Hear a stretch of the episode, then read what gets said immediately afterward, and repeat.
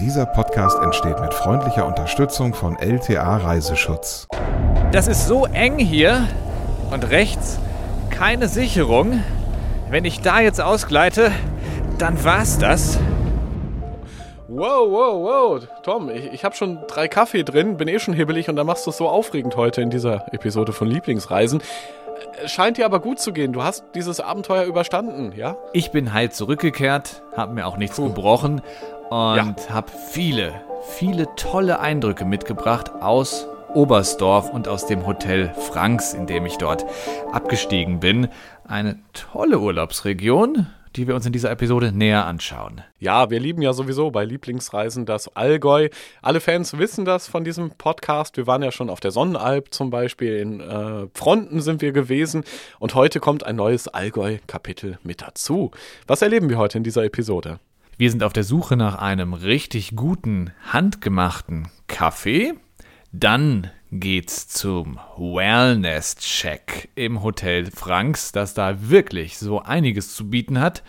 Ja, und am Schluss, da schnüre ich die Wanderschuhe und es wird spannend.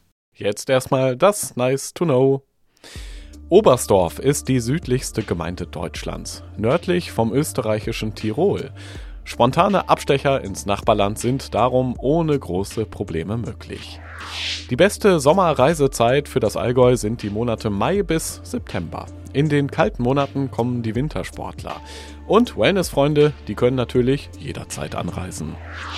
Wer zwischendurch kleinere Ausflüge machen will, kommt am besten mit dem Auto. Per Zug lässt sich Oberstdorf aber auch ganz gut erreichen, zum Beispiel im Regionalexpress aus Augsburg oder Memmingen. Touristen profitieren von der Allgäu Walser Card. Mit dieser Gästekarte ist der Eintritt bei vielen Attraktionen gratis oder ermäßigt. Dasselbe gilt für die Seilbahnen, mit denen man auch die vielen Berge in der Umgebung wunderbar erkunden kann.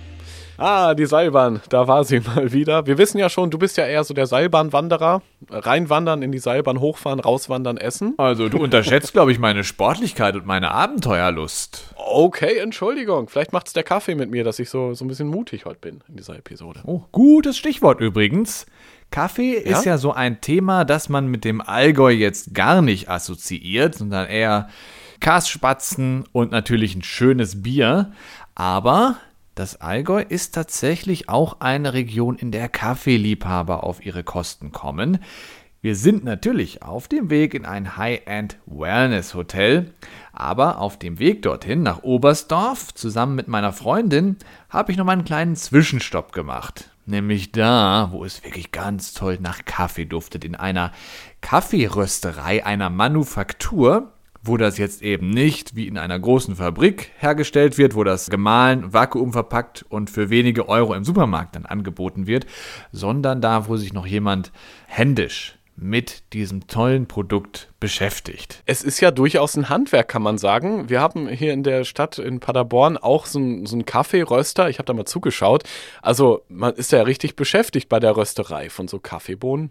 Ja, genau. Da stellt man nicht einfach ein Programm ein, lässt das laufen und kann in der Zeit dann chillen, sondern man muss das immer wieder kontrollieren. Das habe ich auch beim Interview gemerkt mit Fabian Schmidtke, dem Gründer der Kaffeerösterei Fab Coffee im Ortsteil Reichenbach von Oberstdorf.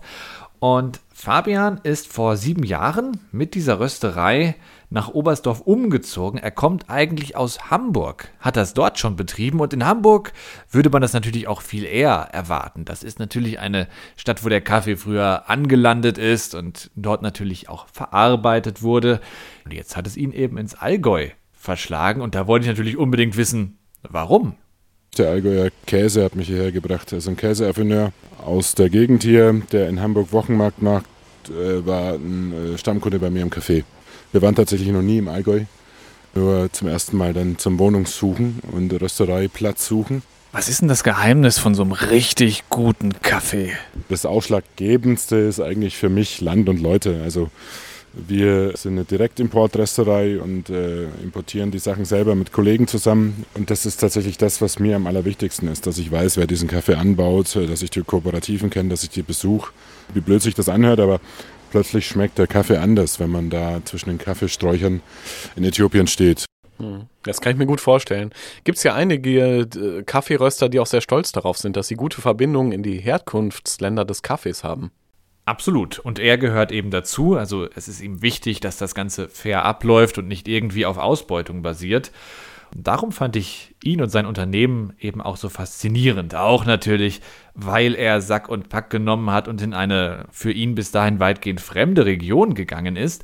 Aber wir waren natürlich auf dieser Suche nach Geschichten, nach den Menschen, die so eine Region ausmachen und auch am Leben erhalten. Darum Hut ab vor so viel Mut. Ich hatte es eben schon auch erzählt, Fabian musste immer wieder zwischendurch mal seine Rösttrommel checken, ob da auch alles passt. Zwischendurch dann beim Interview, darum wird es auch etwas laut jetzt gleich, da lief ständig diese Maschine und dann, das hören wir uns jetzt mal an, kamen da die frisch gerösteten Bohnen raus, ein ganz herrlicher, so ein erdiger Duft.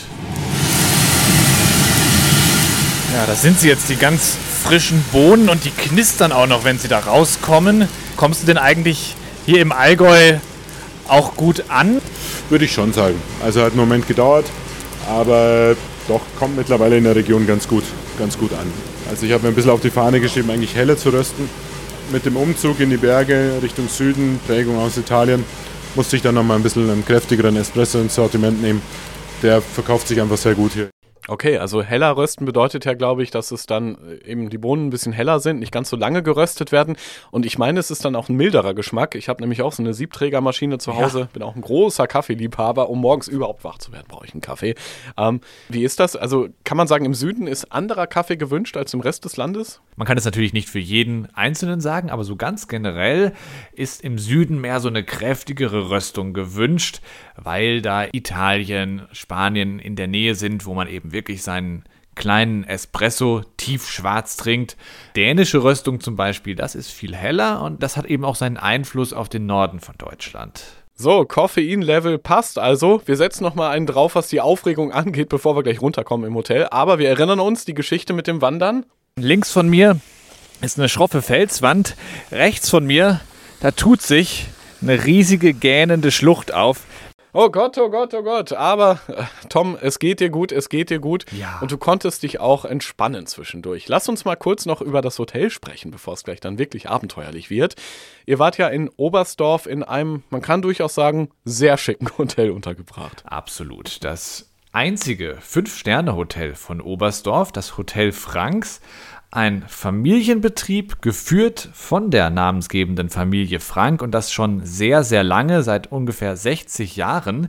Also hier ist eine Menge Tradition im Spiel und eben auch eine Menge Aufbruchsgeist, weil man das entwickelt hat von einer Pension zu diesem Hotel mit seinen durchdachten Details und seinem Wellnessbereich. Ja, schöne Stichwörter. Einmal natürlich Luxushotel ist immer schick, auch was fürs Auge dabei. Dann familiengeführt bedeutet ja oft ganz viel Liebe zum Detail. Also jeder Einrichtungsgegenstand hat entweder irgendeinen besonderen Hintergrund oder da schlägt das Herz besonders laut dieser Familie eben, die das besonders schick so findet. Wie sieht's dort aus im Hotel? Ja, sehr maximalistisch, also nicht irgendwie kühl, so Leichenhallen-Flair oder sowas, sondern wirklich mit sehr, sehr vielen Details ausgestattet. An den Decken waren zum Beispiel Kuhfälle gespannt. Das passt natürlich extrem gut in die Region und gibt so ein unglaublich gemütliches Flair. Also dieses Gefühl, du kennst es vielleicht, nach Hause zu kommen, obwohl man jetzt eigentlich gerade im Urlaubshotel eincheckt. Das mhm. hat mich da so ein bisschen ereilt. Die Zimmer sind natürlich einem Fünf-Sterne-Hotel entsprechend auch sehr geräumig. In der Lobby gibt es dann auch noch nette kleine Sitznischen, an der Bar einen Holzofen. Ja, richtig gräbig, wie man in Bayern sagt. Äh, was heißt das? Gemütlich. ich wollte lieber nachfragen. okay, lass uns doch mal in den Spa-Bereich gehen. Wie sieht's da aus? Was, was können wir da Schönes erleben? Für jemanden wie mich natürlich das Highlight, weil ja. ich immer gleich mal das Wellness-Programm auschecke. Hier in diesem Hotel gibt es gleich zwei Spas. Eines mhm. unten, also im Keller und im Außenbereich auf der Wiese und eines oben, sozusagen das Highlight im wortwörtlichen Sinne, das Rooftop Spa. Nicht Rooftop wow. Bar, sondern Rooftop Spa. Aha. Und oben auf dem Dach unter freiem Himmel stehen zwei Onsenpools. Onsenpools sind Becken so japanischer Bauart, beheizt auf Körpertemperatur. Und von da aus hat man einen tollen Blick. Ich habe mir sofort Cora geschnappt, die Aha. Inhaberin des Hotels Ah. Frank. Und ich habe gesagt, hier, das musst du mir mal zeigen. Das sind die letzten Schritte rauf zur Rooftop Spa. Ganz oben auf dem Hotel Franks. Und ich blicke mich gerade um und schaue in ein Panorama, das nur, aber wirklich nur aus Bergen zu bestehen scheint. Berge und darüber offener blauer Himmel. Hier zwei Onsenpools und der mutmaßlich beste Ausblick auf Oberstdorf, zumindest nach, wenn man von den Bergen runterschaut. Ich bin ja überhaupt nicht bergkundlich. Sag mir mal bitte, wie die Berge hier um uns rum heißen. Okay, also wir haben unseren Hausberg, das ist das Nebelhorn, wo auch die Bahn hochgeht. Der Berg direkt vor uns ist der Schattenberg, dann ist das Hahnenköpfle, dann kommt der Fürschießer und zwischen Fürschießer und Kegelkopf siehst du den Grottenkopf, das ist der höchste, der hat 2656 Meter. Ah, immer wieder lustig, wie die Berge so heißen. Das hat ja oft auch einen Hintergrund. Die Namen, die da hat sich ja nicht irgendein Verrückter ausgedacht. Ja, da stecken sicherlich eine Menge Geschichten hinter. Und das waren auch bei weitem noch nicht alle. Ich musste den Ton irgendwann mal cutten, dass die Episode nicht allzu lang wird. Aber Cora kennt sich wirklich aus. Das Allgäu ist ja ihre Heimat. Dementsprechend kennt sie natürlich auch die Berge und hat da eben dieses schöne Hotel inmitten dieser Landschaft entwickelt. Den Onsenpool habe ich auch gleich mal getestet. Ist ganz toll, da drin zu sitzen und sich umzuschauen. Unten auf Erdgeschosslevel gibt es dann noch einen Infinity Pool und auch einen Naturbadeteich. Das ist natürlich gerade bei warmen Temperaturen super. Da kann man dann noch draußen auf einer Liege liegen, sich einfach entspannen, sich umschauen. Ja, und wenn es kühler ist, dann geht man eben in die Sauna. Finnische Sauna, Biosauna. Und da gibt es auch sehr schön gestaltete Ruhebereiche. So, äh, an dieser Stelle finde ich, könnten wir kurz mal überlegen, wo die nächste Lieblingsreise hingeht. Ich würde mal sagen, wie wär's, Tom, mal so, so richtig weit weg? Das wäre doch mal wieder schön. Äh, heißt das mit Flugzeug? Ja. Oh, ich weiß nicht, muss das sein? Geht es nicht auch irgendwie schnell irgendwo mit dem Auto hin oder so? Ist Ja. mir nicht so ganz angenehm, ehrlich gesagt. Das klingt ja jetzt nach Flugangst. Wusste ich gar nicht. Also wir sind doch oft schon geflogen. Hast du da echt? Ja, kann sein, aber ich steige halt einfach oft mit schweißnassen Händen, mit so ein bisschen Pulsrasen in den Flieger. Ja, gebe ich nicht gerne zu, aber ist so. Hätte ich nicht gedacht. Okay. Naja. Jedenfalls, man kann da ja auch was machen gegen Flugangst und zwar ganz gezielt. Unser Partner LTA Reiseschutz hat eine Liste zusammengestellt, extra für Leute, die mit schwerem Magen und rasendem Puls im Flugzeug sitzen. Willst du mal sehen oder? Ja, zeig doch mal her. Ja, hier. Sieht eigentlich ganz gut aus. Hier steht zum Beispiel, dass man einen Gangplatz wählen soll, damit es einem nicht so eng vorkommt im Flieger.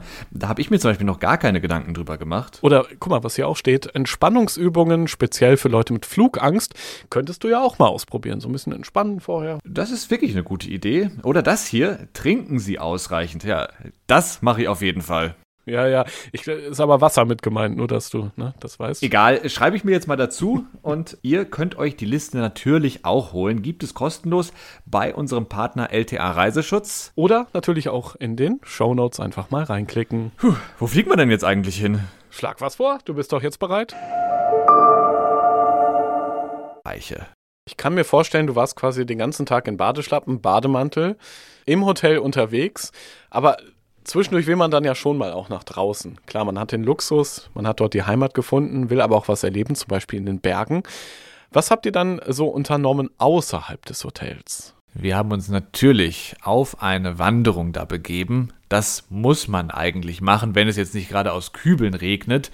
Dabei ist man natürlich unterwegs in dieser Bergwelt, die da alles bestimmt. Und den Oberstdorfern ist das auch ganz, ganz wichtig. Das gehört zur Identität, hat mir Cora hier auch nochmal erzählt. Ich glaube nicht, dass man viel bessere Orte finden kann. Also allein die Infrastruktur, die hier geboten wird in Oberstdorf und diese unglaubliche Natur, die um uns herum ist und die einen so erdet und gleichzeitig auch in den Arm nimmt und beschützt und die so intakt ist, das findet man einfach nicht mehr so schnell. Herrlich beschrieben. Natur, die einen in den Arm nimmt. Genial. ich habe mit Cora auch ein sehr interessantes, längeres Interview geführt, weil ich auch wissen wollte, was so in einem familiengeführten Hotel anders läuft als zum Beispiel in so einem großen Kettenhotel und an welchem Punkt mal alles auf der Kippe gestanden hat in der Entwicklung. Und natürlich, das hatten wir hier schon angedeutet, was ihr eigentlich ihre Heimat, das Allgäu, bedeutet. Wir haben dafür für euch eine Bonusfolge eingestellt, die ist jetzt auch schon online, wie es hinter den Kulissen eines Luxus-Familienhotels zugeht mit Cora. Hört euch das gerne mal an, es ist sehr spannend. Das glaube ich. Ja, ich mag das ja auch immer, wenn man hinter die Kulissen schauen darf. Da haben wir als Podcaster ja das große Glück, wenn wir das Mikrofon auspacken, dass man dann auch gerne uns mal hinter die Kulissen schauen lässt überhaupt. Ich glaube, so als normaler Tourist ist das gar nicht so leicht, solche intimen Einblicke zu bekommen. Also absoluter Reinhörtipp. Und Bewegungstipps haben wir auch noch, Stichwort Wanderung. Wie war es denn für euch dieses Mal im Allgäu unterwegs zu sein? Sehr, sehr gut. Wir wollten natürlich nicht einfach so ins Blaue hineingehen und ich habe mir dann Marina geschnappt, die Marketingleiterin im Hotel Franks. Die ist nämlich eine echte Bergfex, wie man hier so sagt, also eine passionierte Wanderin, die sich auch sehr gut auskennt. Also habe ich ihr gesagt, hey, hast du nicht mal ein paar Tipps für die Hörer von Lieblingsreisen, wo sie hier wandern gehen sollten? Ich empfehle unseren Gästen immer einen Ausflug zum Freibergsee. Der liegt ungefähr 200 Höhenmeter oberhalb von Oberstdorf und man wandert circa anderthalb Stunden vom Hotel aus dorthin. Der See ist wunderschön, hat ein türkisfarbenes Wasser. Man blickt in die Berge. Man sieht wunderbar auf den Kopf der Skiflugschanze von Oberstdorf und man hat da einfach viele Möglichkeiten. Radeln, spazieren gehen oder man leiht sich einfach ein Boot aus und fährt dann eine kleine Runde über den See. Und was ist, wenn ich mal richtig in die Berge will? Wo sollte ich dann hin? Da empfiehlt sich auf jeden Fall, die Bergbahn zu nehmen. Wir fahren von Oberstdorf zur Station Höfahrtsblick am Nebelhorn und wandern dann von dort aus zum Zeigersattel. Man sieht dann schon den Seealpsee, ein wunderschöner Bergsee, auch mit einem Hammer-Panorama. Man sagt, 400 Gipfel sieht man von dort. Da kann man dann runterwandern und eine Brotzeit zu sich nehmen auf einer Alpe und wandert dann einfach wieder zurück nach Oberstdorf. Ach, das sind diese Momente, wo ich mich in diesem Podcast-Studio ein bisschen einsam und traurig fühle, weil man könnte jetzt auch irgendwo da oben in den Bergen seine Brotzeit genießen. Ja, klar. Aber gut, aber gut, drüber sprechen macht ja auch irgendwie Spaß. Ja, mit Sicherheit wird es jetzt auch ein bisschen brenzlig bei einer Wanderung. Hier und da hatten wir schon kleine Ankündigungen. Es wurde aufregend in den Bergen für dich, Tom, und deine Freundin? Wir haben uns gesagt, Oberstdorf ist ja sozusagen der Gipfel des Allgäu-Tourismus. Da gibt es Lädchen, wo man Kuhglocken kaufen kann, überall Schilder, wo Ferienwohnungen angepriesen werden. Und über allem, außer neben den Bergen, thront die Skisprungschanze des Orts. Die ist Auftaktort der Vier-Schanzentournee. Wir sind große Fans, verpassen das nie und wollten das auch nochmal unbedingt aus der Nähe sehen. Darum haben wir uns entschieden für eine Tour durch den Faltenbach-Tobel. Tobel ist süddeutsch für Schlucht oder Tal und dahin kommt man links an dieser großen Schanze vorbei. Wir haben dann noch kurz gestoppt und mal geschaut, wie da so das Training abläuft. Da sind nämlich auch auf der kleinen Schanze gerade Skispringer unterwegs gewesen. Echt toll, das mal live zu sehen. Dann sind wir schon an den ersten Wasserfall gekommen. Oh, das, das schöne Rauschen im Hintergrund. Wie hoch war der? Finde ich immer spannend, die Frage. Aus wie vielen Metern das Wasser runterplätschert? Ich würde sagen, schon so an die 20 Meter. Vielleicht oh, heillos okay. übertrieben, aber so kam es mir vor. Jedenfalls, wenn ich von unten nach oben geschaut habe. Und man hört es ja wirklich, wie mächtig das ist. Neben diesem Wasserfall links ging dann ein sehr schmaler Pfad hinauf fast schon ein Klettersteig. Der hatte so winzige hölzerne Stufen und danach hat sich das fortgesetzt als ein enger Weg, serpentinenartig, immer links und rechts, gewickelt den Hügel hinauf. Meine Freundin und ich haben uns dann an der Stelle aufgeteilt. Ich. oh, ah, nicht getrennt. Okay, das ist schon mal gut. Gibt ja manchmal Streit. Also habe ich schon oft gehört, auch so bei Wanderern. Ich will da nicht hoch. Doch, ich will da hoch. Bei ja, nicht so. Wir haben das sozusagen äh, ganz kooperativ gelöst. Es gibt nämlich die Option, wo man raufgehen möchte. Es gibt eine Straße, Die geht natürlich auch an den schönen Almwiesen und den Bäumen vorbei. Man verpasst da also landschaftlich gar nicht so viel, kommt aber wirklich guten, sicheren Tritts nach oben. Und ich bin eben diesen schmalen Steig hinaufgegangen, damit wir uns danach dann wieder treffen konnten. Dieser Steig war eben nicht ohne. Oh, oh, oh. Hier hört man den Wasserfall in der Nähe rauschen. Und ich bin hier hochgeklettert auf einem Kraxelsteig. Echt brutal steil bergauf. Und links von mir ist eine schroffe Felswand. Rechts von mir, da tut sich eine riesige gähnende Schlucht auf. Und die zeigt mir ihre scharfen Zähne, nämlich jede Menge Felsen, die hier entlang des Weges stehen. Und das ist so eng hier. Überall Wurzeln, die aus dem Weg ragen. Und rechts keine Sicherung. Wenn ich da jetzt ausgleite, dann war's das. Ich steige hier jetzt nochmal über einen größeren Felsen. Ah, da hinten kommt eine Brücke. Dann bin ich sicher. Da muss nur ein bisschen vorsichtig sein. Zum Glück habe ich gute Wanderschuhe. Jetzt noch einen größeren Satz. Ja, so. Und jetzt habe ich eine ganz tolle Aussicht über den Wasserfall. Ja, mit Ruhe und Bedacht kommt man hier schon sicher voran. Aber man muss vorsichtig sein. Puh, also man, man hört hier schon die Aufregung ein bisschen an, muss ich sagen. Es war eine aufregende Wanderung. Und ich war dann auch froh, als ich diese Passage hinter mir gelassen hatte. Und bin dann mit meiner Freundin wieder an einem Punkt zusammengetroffen. Und wie gesagt, festes Schuhwerk und alles, das ist sehr wichtig. Sicherheit hat überhaupt höchste Priorität beim Wandern. Der Deutsche Alpenverband hat dazu auch eine praktische Liste mit zehn Tipps fürs Wandern zusammengestellt.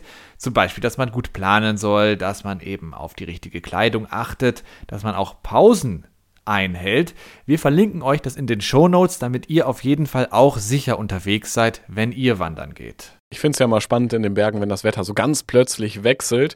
Selbst kann ich nur sagen, selbst wenn morgens krass die Sonne scheint von einem strahlend blauen Himmel, sollte man immer eine dünne Regenjacke mit dabei haben. So, aber das nur nebenbei. Ich kann mir vorstellen, schön war es für euch dann vor allem hinterher wieder zurückzukommen ins Hotel. Ja, da die Glieder in der finnischen Sauna aufzuwärmen, das ist eigentlich der schönste Moment von so einem Tag. Dann ist doch jetzt der perfekte Moment für ganz entspannte Top 3 in Oberstdorf. Was sollte man dort unbedingt erleben und beachten? Dein Platz 3. Die Skiflugschanze. Achtung, das ist nicht zu verwechseln mit der Skisprungschanze, wo die Vier-Schanzentournee stattfindet. Die Skiflugschanze ist noch ein bisschen höher und etwas außerorts gelegen. Die kann man jeden Tag besichtigen für ein schmales Geld. Und es gibt dort ein besonderes Erlebnis. Man kann sich fühlen wie ein Skispringer dank einer VR-Brille, die man oben auf der Schanze aufsetzt. Man sitzt dann auf diesem Balken, gesichert natürlich, und kann dann einen virtuellen Sprung machen. Ein tolles Erlebnis. Das wäre, glaube ich, nichts für mich. Wahrscheinlich fühlt es sich sehr realistisch an, kann ich mir vorstellen, mit einer VR-Brille. Tja, schon. Vielleicht Platz 2 eher was für mich, mal schauen. Ja, wo wir schon beim Thema Wintersport sind, im Eissportzentrum kann man Profiläufern beim Training zusehen. Außerdem können da Besucher selbst aufs Eis gehen. Das ist dafür meist zweimal am Tag geöffnet. Vorsicht allerdings, das Zentrum ist nicht ganzjährig geöffnet, aber den ganzen Sommer über. Und jetzt der Platz 1 für Oberstdorf, präsentiert von Tom, der dort für euch recherchiert hat für Lieblingsreisen. Ein Must-See, die Breitachklamm. Das ist die tiefste Felsenschlucht Mitteleuropas. Links und rechts sind da hohe Felsen, darunter ist das rauschende Wasser. Ganz toll geeignet als Teil einer Wanderung oder auch als Ausflug mit der Familie. Herrlich, herrlich, herrlich. Immer wieder schön im Allgäu. Heute waren wir in der Region Oberstdorf unterwegs. Und Tom, ich habe das Gefühl, das Allgäu wird uns noch lange nicht loslassen. Wir sind bald bestimmt wieder vor Ort. Vielleicht kommst du dann ja auch mal mit ins Hotel Franks. Gerne. Es hat mir, wie Ja. gesagt, gut gefallen und ich habe deswegen auch noch Hotelchefin Cora interviewt. Das Interview findet ihr als Bonus-Episode jetzt schon online. Checkt es aus in eurem Podcast-Player. Und ansonsten sind wir natürlich auch wieder in vielen anderen Ländern und Regionen unterwegs. Abonniert also unbedingt diesen Podcast, wenn ihr es noch nicht getan habt, damit ihr keine weiteren Episoden verpasst. Besser kann man es nicht sagen. Bis bald, vielen Dank. Bis zum nächsten Mal.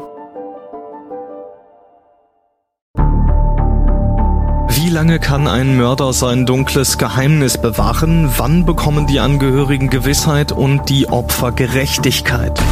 Jedes Jahr werden bei der Polizei rund 100.000 Menschen als vermisst gemeldet. Drei Prozent davon, also 3000 Menschen, bleiben länger als ein Jahr verschwunden.